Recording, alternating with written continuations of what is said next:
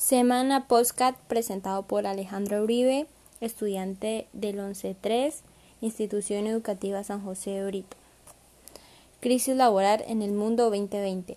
En noviembre del 2019 comenzó el letal virus que mató a millones de personas, pero al mismo tiempo fue una crisis laboral, de educación y social para toda la humanidad, porque aparte del dolor y el perder sus familiares, nos tocó a la mayoría perder nuestros empleos encerrarnos para evitar la muerte y ahora sí mira cómo conseguir forma de sustentar a diario nuestros hogares.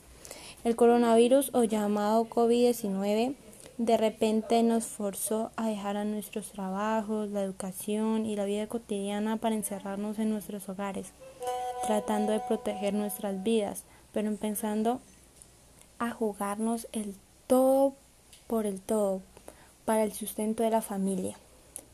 El comienzo de la cuarentena en marzo empezó a esborzar los daños que sufriría el mercado laboral en este año.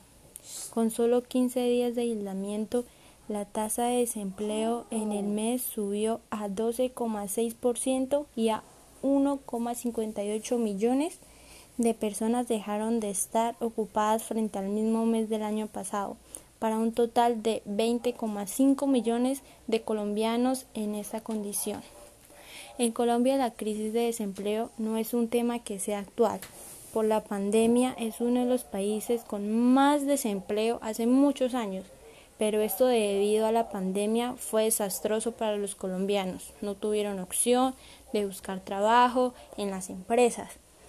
Un recortaron personal y otras simplemente cerraron y así fue como muchas personas aquí en Colombia quedaron desempleados y tratan de rebuscarse la vida día a día.